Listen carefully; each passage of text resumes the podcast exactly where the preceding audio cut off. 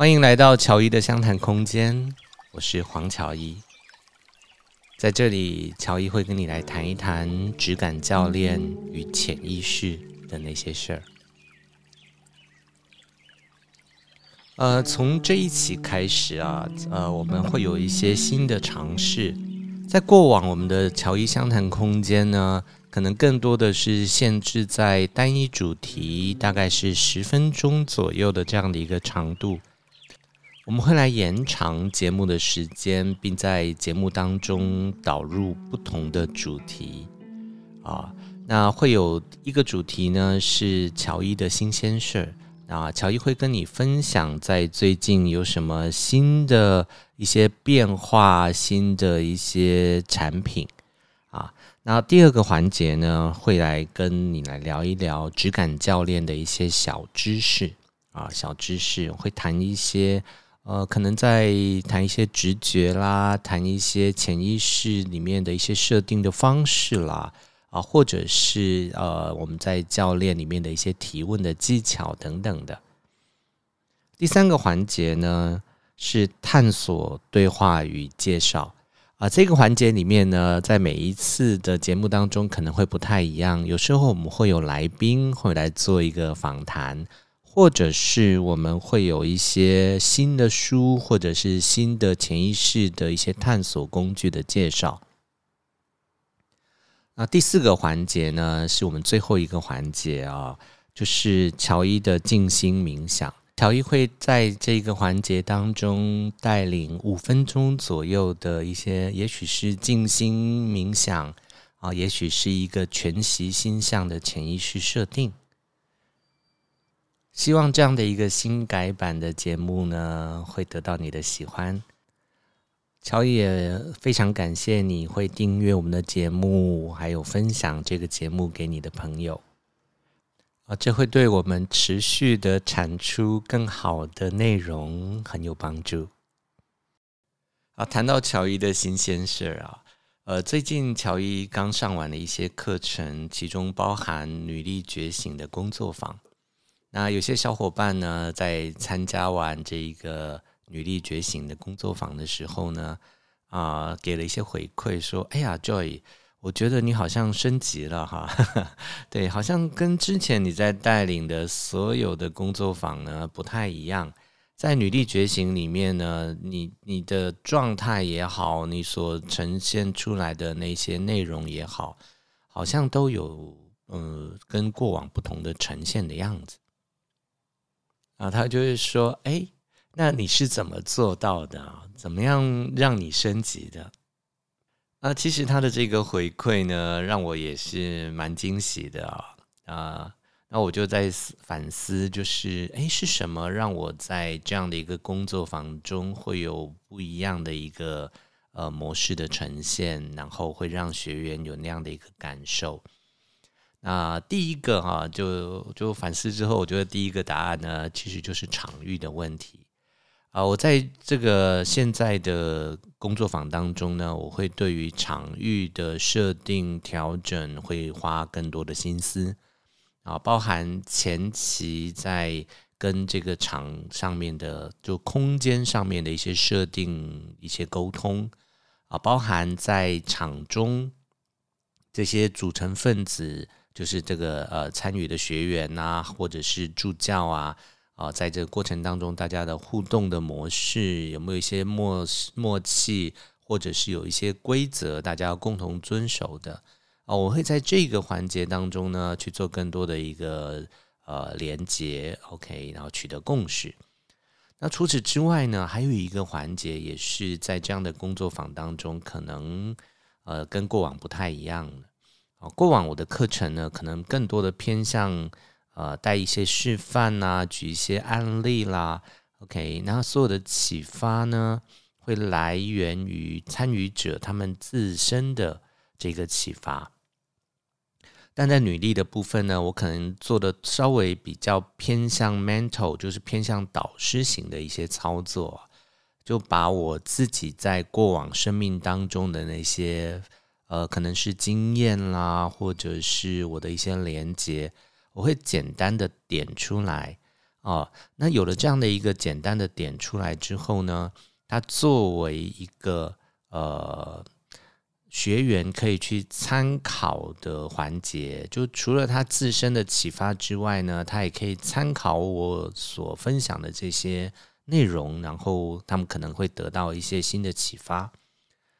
OK，那在这样的一个结构底下的时候，我们就发现了啊，来访者他在这个。呃，思考的维度上面，或者连接的维度上面，会跟过往有所不同。因为从我们的认知的维度来看，我们其实是看不见超越我们认知的那一些答案啊、所以我们在呃使用卡牌的时候啦，或者是我们在学习的过程当中，如果我们会有一些启发，它基本上是基于我们现有的认知的。所以呢，乔伊在新的工作坊当中会丢入更多的新知，或者是乔伊本身的的一些体悟，让这些内容呢成为这个学员他们思考或者是连接的素材之一啊。有了这样的一个素材的投入的时候，或许。哦，我们的学员就会有不太一样的洞见啊，会有不太一样的觉察。那也因为这样的一个变化啊，所以乔伊可能在最在近期呢，会来开发一个新的系列的课程啊。这些课程呢，可能就是在过往啊，我可能只是带一个玩法，比如说英雄之旅。啊，带着大家通过十张的这个潜意识投射卡牌，或者是六张的潜意识投射卡牌，去进行一个探索。对，那整个操作的时间可能就是四十分钟，对，连教学最多一个小时。啊，但是呢，在新版本的一个教学模式底下，可能我会给更多的那些体悟、洞见，甚至包含英雄之旅这件事情。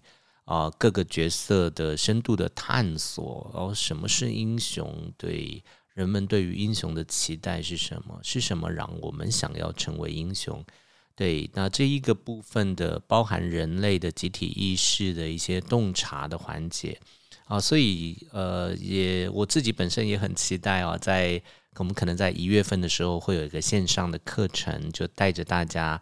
来学习这个英雄之旅的探索的部分啊，让我们每一个参与者呢，啊，在过程当中能够深度的去连接到人类的这些集体的意识，然后能够深度的去探索他自己内在里面的那一些热情、期待啊，甚至去看见他自身里面的那一股力量。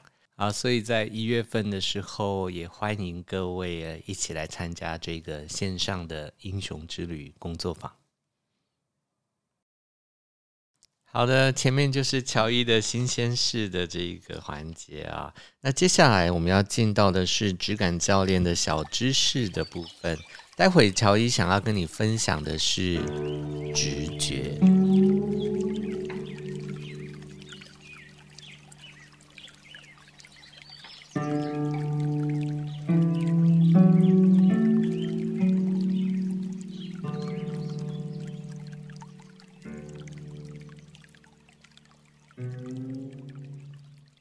谈到直觉啊，对，在教练里面呢，我们谈直觉，通常是怎么解释它的呢？通常就是说，哎呀，我就是知道答案，但是我不知道我是怎么知道答案的，哈，那个就是直觉啊。所以不知道在收听的小伙伴，你有没有这样的一个经验？就是我在考试之前，对，我不知道为什么，我就去看了某一些章节，去。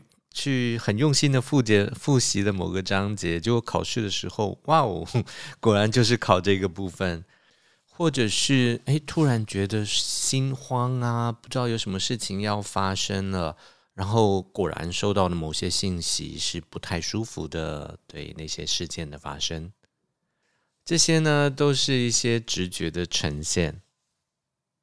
为什么会有这些直觉哦？我们会从几个角度来去介绍。那第一个介绍呢，其实是很多的直觉是来源于我们的动物本能的。呃，我们的大脑结构里面呢，其中有一块呢，其实是属于爬虫脑的部分。啊、这个脑呢，它其实非常单纯哦，它跟行动是相关的。它为了生存啊，它会，它主要是为了生存的部分呢，在做一些运行。所以，当它看见了一些危险的时候呢，它就会在这里主动的决定啊，是要战斗还是要逃走。对。那这样呢，他也为了生存呢，更多的他会去注意到那些机会点哦，哪边可能有好吃的、有好喝的，哪边会让我这一个生命更好的能够呃生存着啊。所以呢，爬虫脑的部分呢，它其实会提供我们最基本的直觉啊，就是让我们去回避危险的那些直觉，或者是协助我们看到。啊，可以去取得、可以去使用的机会。那在大脑的结构里面呢，其实我们还有另外一个脑，叫做哺乳脑啊。哺乳脑呢，是生物进化来到哺乳动物的时候才出现的一个功能区。啊，在这个功能区里面呢，我们会开始去学习，就跟关系相关了。我们会开始去学习，去复制其他人啊，他们的那些能力啊，他们的那些行为啊。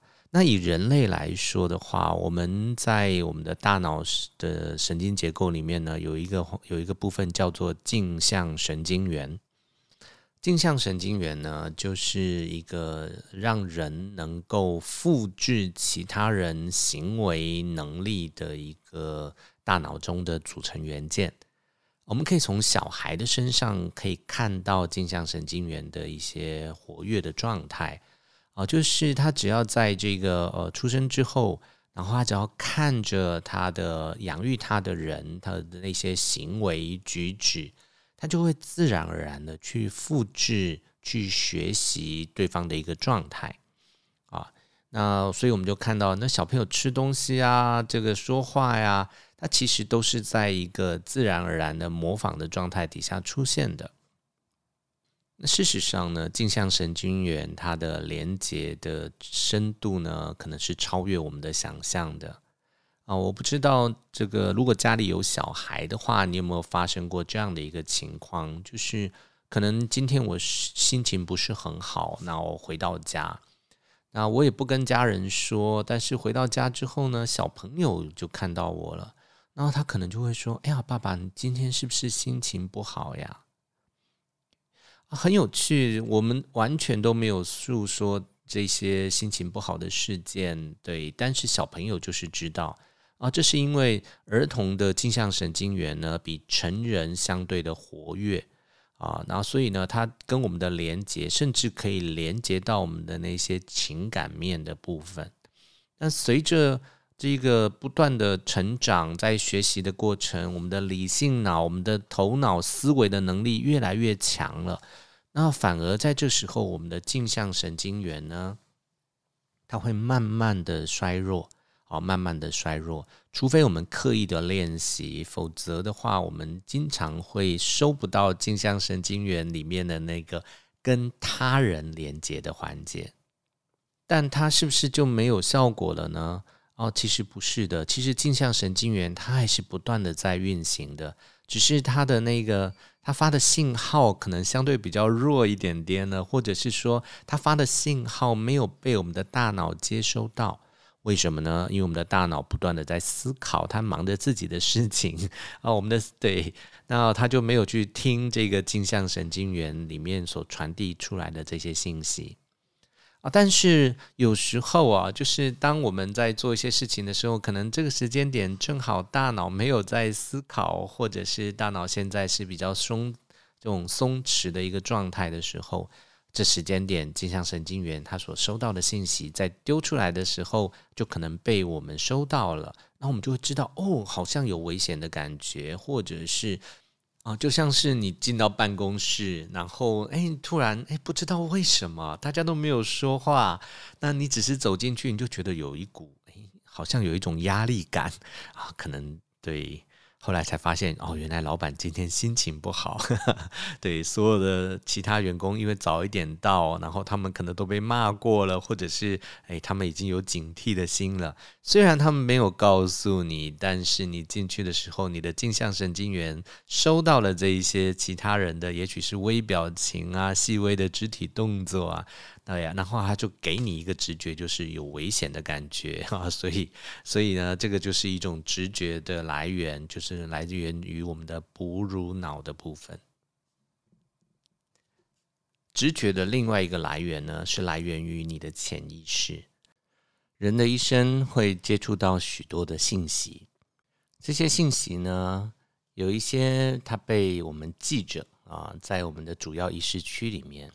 有一些呢，相对没有那么重要的，他们会放到意识比较浅的位置啊。就像我在书，我在写书的时候，我常常讲说，啊，我可能会放到地下室里面去啊，去收着。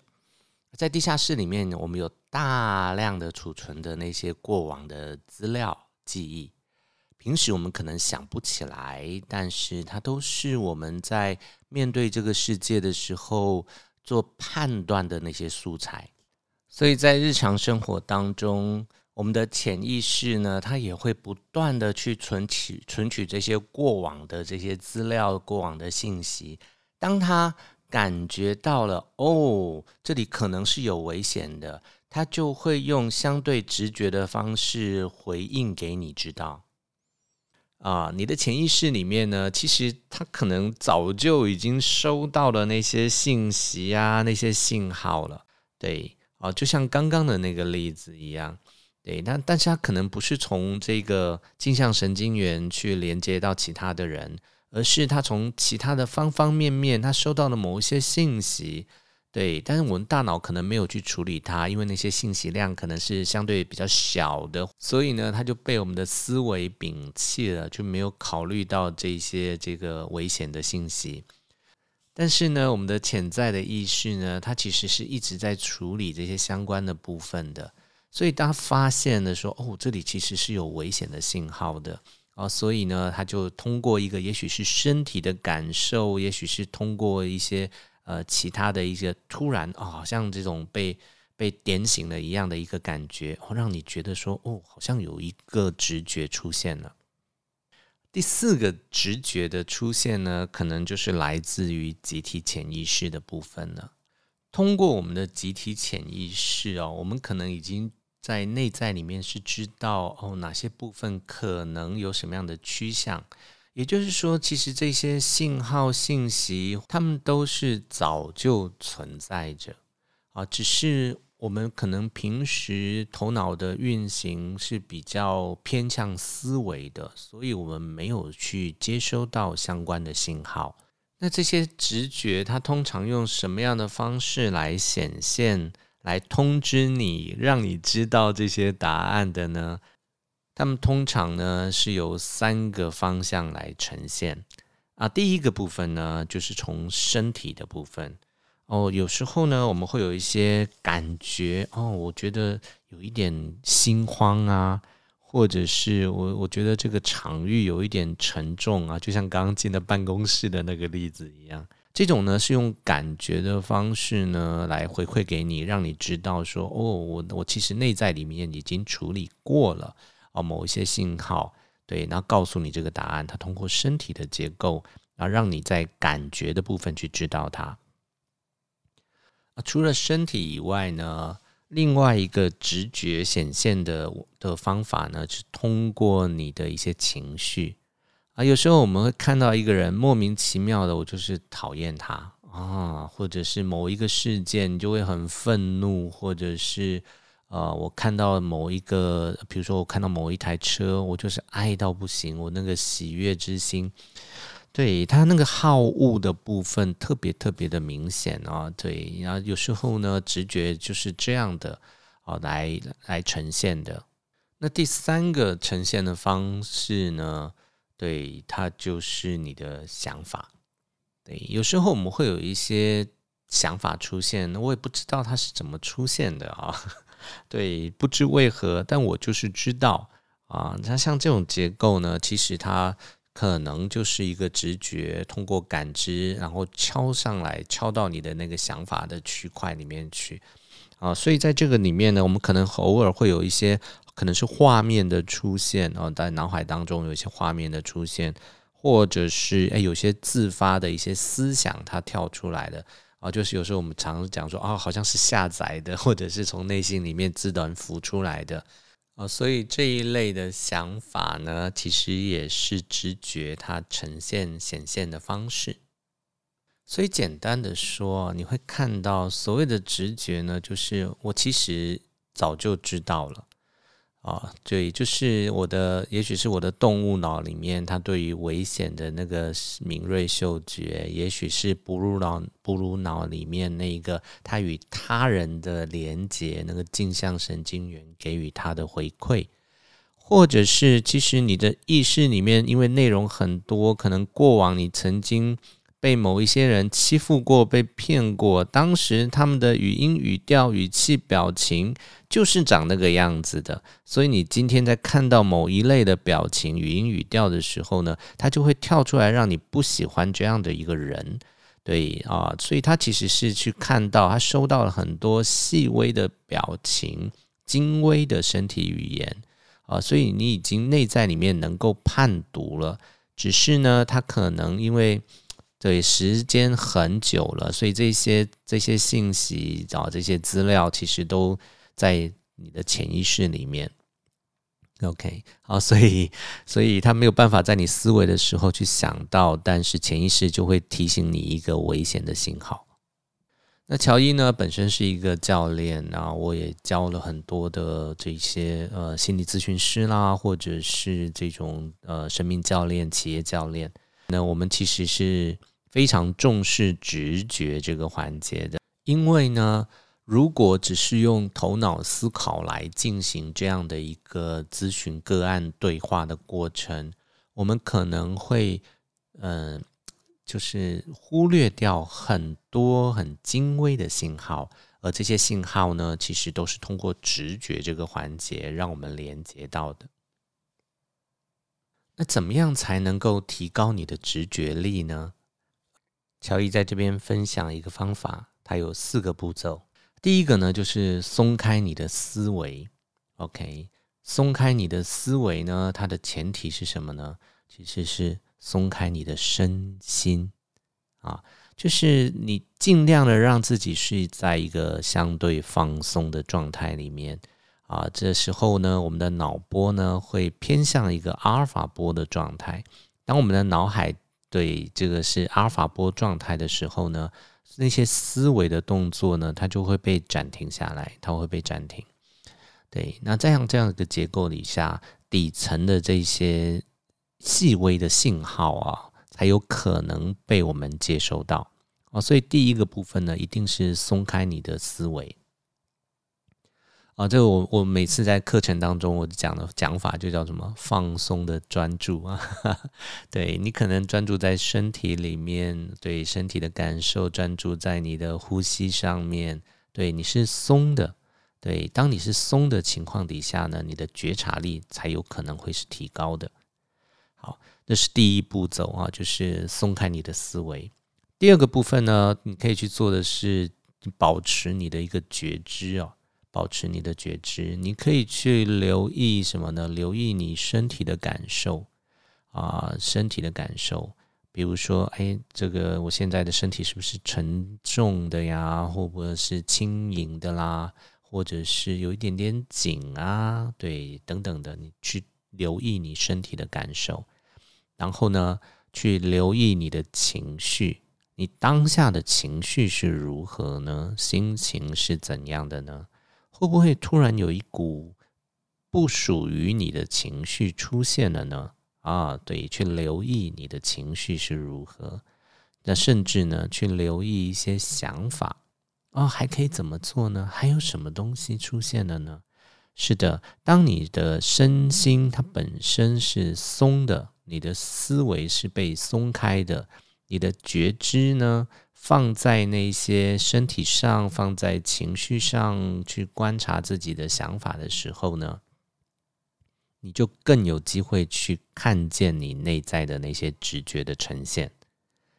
那第三个呢？第三个方法呢，其实就是信任，相信你的直觉。很多人呢，头脑是很强大的，他思维很强大，他一定非常的理性啊。所以，当有一些他没有想过的性这些这些答案就自然的浮现的时候，他会第一时间就把它踢掉，他觉得说不行，这个可能不是真的答案哦。他会重新进入他自己的思考模式里面啊，再看一看答案可能是什么哦。所以，呃，如果我们需要去想要去。养成提升我们的直觉力的时候，我们可能要更多的回来去相信那个内在里面浮出来的东西。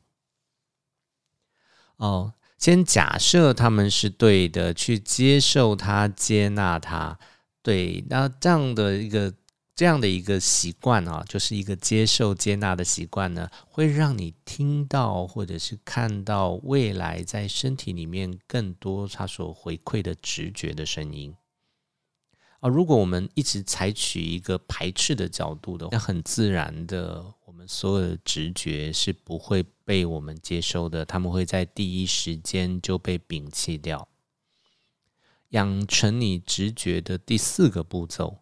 啊，是反思啊，反省啊，或者有人会说复盘啊，对。那通过这个呃事后回来再看一看当时的直觉哦，那样的一个呈现，那样的一个心理状态，那样的一个身体的感受，它其实到最终它所呼应的是一个什么样的事件啊？呼应的是一个什么发生，还是它就是一个错误的信号？那有这样的一个反思的这样的一个。过程哦，重复的去反思的过程，对，那我们就会更好的去整合我们身体里面的这些感觉跟直觉的一个连接，我们也会更加的了解到，当我有直觉的时候，它是用什么样的方式来提醒我的。因为每一个人的强势感官是不一样的啊，有些人是感觉型的，有些人是视觉型的，有些人是听觉型的，而不同的强势感官啊，它的直觉呈现的方式呢，可能是不一样的哦，所以这也是我们要来熟悉我们的直觉的这个显现方式哦，显现方式它可能是通过怎么样的感官，怎么样的感受。对，最回馈给你的啊，所以我们必须呢，去通过这样的一个反思反省的过程，更好的了解自己的直觉呈现的方法。好，所以这边介绍的就是四个步骤啊，我要养成或提高我的直觉力的四个步骤。第一个就是松开你的思维，松开你的身心。第二个的话就是。保持你的那个觉知，去留意你的身体的感受，去留意你的情绪，去留意那些突然掉出来的那些想法。第三个的话就是信任，OK，先接纳这些想法，去信任这些出来的直觉。OK，先假设他们是 OK 的，然后经过一次又一次的假设的验证，到最终你会全然的去接受这些信息的。那第四个步骤呢，就是反反思或反省，或者你可以讲是复盘。OK，协助你去整合这些信息啊，然后更让你更加的能够了解直觉在你的身上是怎样显现的。好，以上呢就是乔伊跟你分享的质感教练的小知识啊。今天谈的是直觉，接下来的部分呢是探索对话与介绍的部分。啊，乔伊想要跟你介绍一本书，这本书是神话学大师约瑟夫·坎贝尔的一个演讲精选集啊，书名叫做《追随直觉之路》。约瑟夫·坎贝尔这个人呢、他写过几本书啊，这个些书在这个呃影剧界啊，甚至是在一些心理学的领域里面，都具有非常重大的影响。在坎贝尔的神话系列作品呢，大概有十四本书的著作啊，然后算是在这一个领域里面呢，相对比较高产的一个作家。那他的这些千面英雄或者是英雄之旅的这些书籍呢，其实对于后世的影响是非常大的。那今天我要介绍的坎贝尔的这本书呢，《追随直觉之路》呢。啊，这本书其实呃，主要是在谈哦这个灵性觉醒的书籍啊。他邀请大家在这个书的过程里面呢，去看一看，对如何去书写属于你自己的神话，去追随你的那个喜悦，发现自我，完善你的人格的部分。那我推荐这本书呢，我就不讲整本书的内容啊，因为他们其实是。就是来自于这个约瑟夫的各种演讲里面精选出来的。那我想主要或者是重点的来谈一谈其中一个个人神话的部分。那这一个话这个章节呢，叫做荣格我的生活神话。哦，我会读几段我觉得特别勾起我兴趣，或者是会让我思考比较多的一些内容。OK，啊。它里面就提到了荣格在他生命的某一个时期开始，他就不断的去去追寻他自己的生活神话，他去寻找这个属于他自己的神话。那就个体的心理发展来看呢，我们都来自于不同的地方，我们的生活环境或其中的这种机遇是各不相同的。因此呢，在每一个人身上都行得通的那种单一神话呢，其实是并不存在的。而约瑟夫呢，他去提到的哈，就是其实会不会我们每一个人都拥有一个驱动我们生存、生活，或者是去追寻更高的的道路的一个个人神话，只是我们自己可能还不知道而已。哦，所以这也是荣格所遇到的那个问题的意义。什么是我的生活神话？他说到啊，神话的意义啊，是你的意识状态能够通过这些神话跟你自己的无意识来接触，对，啊，是一种意向。当你没有拥有或者是不认同你自己专属的那个神话意向的时候啊。或者是说，当你的意识呢，因为某一些缘故去排斥那个内在里面的那些神话的部分的时候，因为少了这个意象，所以你你排斥它，你跟它是断联的，你就会和自己最内在的最深处失联了。啊、所以约瑟夫说，啊，这可能就是神话系统存在的目的啊。我让我们可以依其而生活，所以我们必须找出我们确实依循它而生活的那一个神话，并且清楚它的真相，对，了解他的那些隐喻或暗示，这样你自己在生活的时候呢，就能够驾轻就熟。约瑟夫的书上是这么写的，你不妨问自己一个问题。如果我面临了一个糟糕透顶的一个灾难的处境，如果我珍爱的事物以及我视若生命的那些想法，通通都荡然无存了，我要怎么活下去呢？如果我回到家，发现整所有的家人都死于非命，房子被烧光了，或者是我整个事业因为某个灾难而毁于一旦。我要靠什么来支撑呢？对，我们每天可能都在不同的媒体里面会看到类似的新闻，知道这样的一个消息。我们看到的时候，可能是觉得啊，那是在别人身上发生的事，那只会发生在别人身上。但如果它发生在自己身上呢？我怎么知道我能够继续的走下去，而不会因此而垮掉呢？约瑟夫说，他认识一些有类似遭遇的，但他们是有信仰的人，他们会说那是上帝的旨意。那对于这一这些人来说，这个信仰是行得通的然后可以让他们在遭遇了这样的事件之后，持续的呃持续的走下去，而不会垮掉。但在你的生命当中，有什么是可以为你扮演这个角色的呢？你会愿意为他牺牲自己的生命的是什么伟大的事物呢？是什么促使你去做那些你正在做的事？你的生命对你的召唤又是什么呢？古老的传统啊，为人们提供了这个神话性的支持的力量，它让文化世界呢不会四分五裂。其实神话都是象征，对，它都是一些精神的隐喻、心理的隐喻。对，这个部分是我们可以去去探索的、去深究的。在这一段呢，他也提到了马斯洛啊，我们都知道马斯洛的需求理论啊，对，然后呃，他提到了就是这个有一个清单啊，就是这个有五项价值，对不对？啊，包含最底端的生存啊，啊，在网上的安全感、个人的关系、尊重以及自我的实现啊。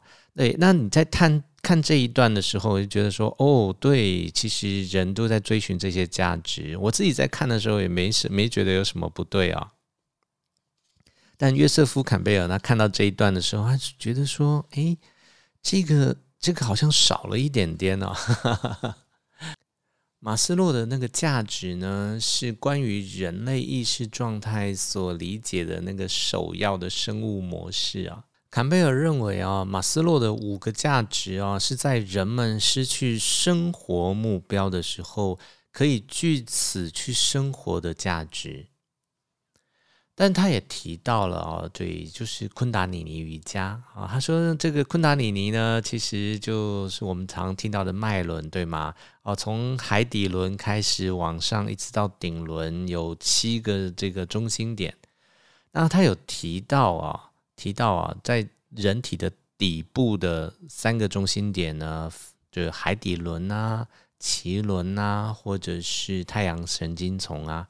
它分别代表的是生存的驱动能力、性的驱动能力以及权力的驱动能力，而马斯洛所所命名的这一个价值的层级啊，其实就相当于底层的这三个脉轮。啊，这是人类与动物共享的价值哦！我们拥有动物的躯体，对，但我们也过着人类模式的动物生活。但他们他们是人类或人性的最高面向吗？嗯，可能不是，对吗？好好，我们在这三个在三个脉轮里面呢，可能就是哦，比如生存、性与权利。哦，我们想要紧紧的抓住生命不放，对吗？就像其他的动物一样。然后我们也有性的渴望，也像其他的动物一样。我们有想赢、想要击败对手，并且打倒、挡住我们去路之物的渴望，也像其他动物一样。所以约瑟夫呢，他其实就提到了啊，马斯洛的这一个。五个这个在追求的价值呢，其实他都可能还在这一个生物的层面上比较多。对，然后这时候他用了昆达里尼这个大神来到第四脉轮开始做一个隐喻。对，到了第四脉轮呢，这个脉轮的就是心轮的位置，然后它有一个神圣的音节叫嗡。对，嗡这个声音呢，其实他说这个声音呢，其实是动物所听不到的，它已经偏向宇宙的原因的这样的一个部分。对于这个声音的理解是，它会开启了一个得以进入宇宙之内的奥秘维度啊。然后在来到这个位置的时候呢，这个位置因为它跟心脏在同一个高度，然后他们就他这里有一个讲法，就是说。信众的双手经常是双手合十在心口，对吗？当你的信众双手呢是放在心脏的位置的时候呢，我们就可以开始触碰到神的双脚。OK，啊所以这是一个灵性的起点，对吗？啊，所以它就是呃，从这里开始，我们可以继续的往上去走。那对于奥秘的那些感受的连接、追求，我们的精神之旅或者是灵性之旅，才真正的开始。那这本书上面接下来讲到，他说我们先不管第一、第二、第三脉轮啊，就是这个海底轮、脐轮跟太阳神经丛。他们呢，都紧紧的与现世跟理性的生活相关。毫无疑问的是，想要去体验到那个 on 啊，或者是那个敬畏啊，对我们的生存，人的生存需求，必须先得到满足啊！你有听到了那一个脉轮的隐喻吗？OK，不是跳过这个环节，直接去追寻你的灵性的那个世界。而是你需要一个这个基础啊，在你要建构整个大型的结构，那个往上移的结构的时候，你需要一些基础，而一二三脉轮的环节呢，就是这一个基础。然后约瑟夫·坎贝尔也提到啊，在昆达里尼的瑜伽系统中，伟大的人类经验啊，是从听到 Om 这个音节开始的。那接下来呢，心灵会受到影响。会受到那个吸引，会努力的想去多知道他一点，更靠近他一点。这种渴望呢，就会跟你的第五脉轮相关。啊，第五脉轮就是喉轮，它位于喉咙的高度。对，当我们的语言啊字词开始的时候呢，也是动物无法达到的地方了。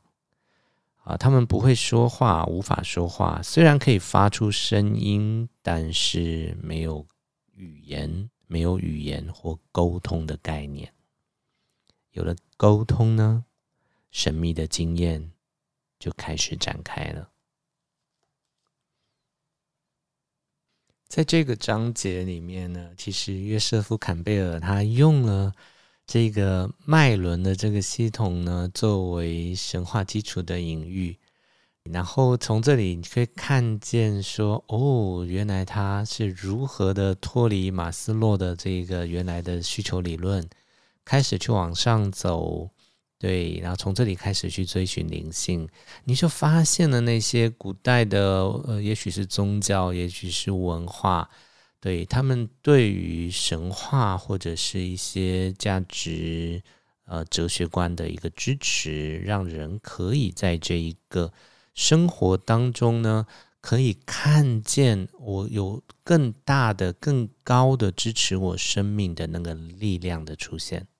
好的，那这就是我们今天在探索对话与介绍里面跟大家分享的一本书啊，《追随直觉之路》。如果有兴趣的小伙伴呢，可以去找这本书来看一看。好的，那我们今天的这个节目呢，就要到这边准备要进入尾声了哈。对，待会最后的环节，乔怡会以一个静心冥想作为一个结束。感谢你收听乔怡的相谈空间，期待我们下一次的再见。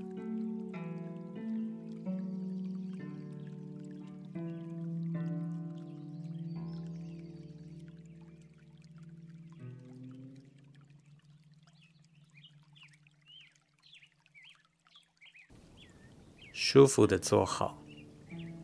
轻轻的闭上眼睛，把注意力放在你的呼吸上。在每一次呼气的时候，你的面前会出现倒数的数字。你会看见那个三，你会看见那个二。你会看见那个高大的、清晰的、明亮的一。当你看到那个一之后，你会发现你置身于一个小溪的旁边。小溪的溪水是很透明、清澈的，看起来很浅。你脱下了鞋子。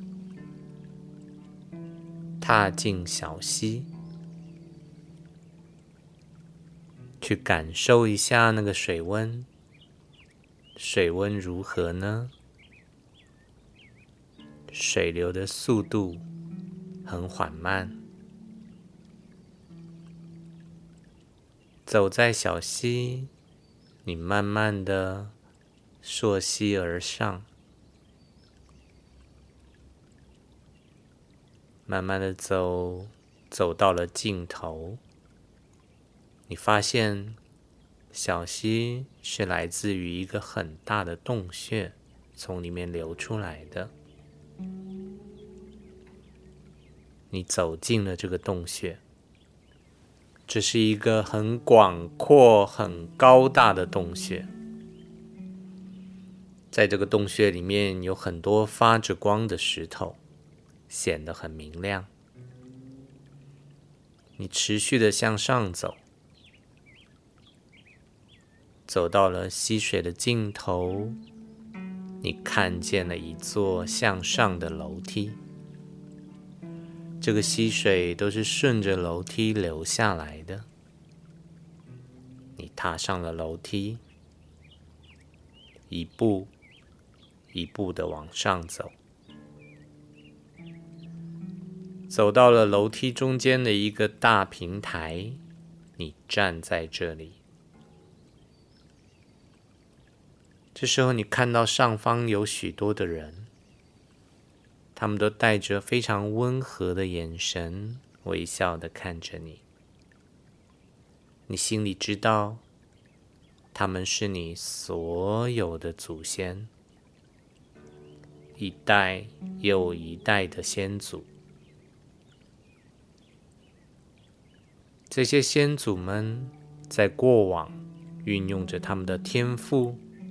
他们的优势，去面对生命的种种情境，做出了不同的付出。他们也学习不同的技能，拥有不同的能力。他们用自己的生命去探索，去体验世界的一切的面向。成千上万的先祖。就在你的面前，这时候你面对着他们，开始感恩，感恩着先祖们过去的付出，感恩他们对待生命的那些行动，你赞美他们在过去的生命长河里的那些荣耀。赞美他们对待生命的所有流动，他们微笑着看着你，他们将他们所拥有的天赋、那些优势，他们学习的那些能力，他们面对世界的应变的那些技能，将的一切全都顺着这个溪水传导到你的身体。你汇集着传承的力量于一身。这个时候，你听到了所有的先祖，他们齐声开口对你说话。请问，他们对你说了什么呢？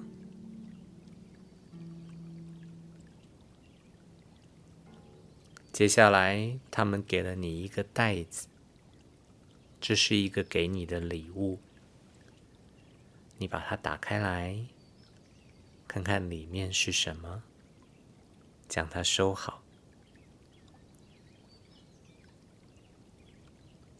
你转过身来，面对着洞穴外的光亮，你知道，在你的身后。有无数的先祖在支持着你，给予你无数的潜能。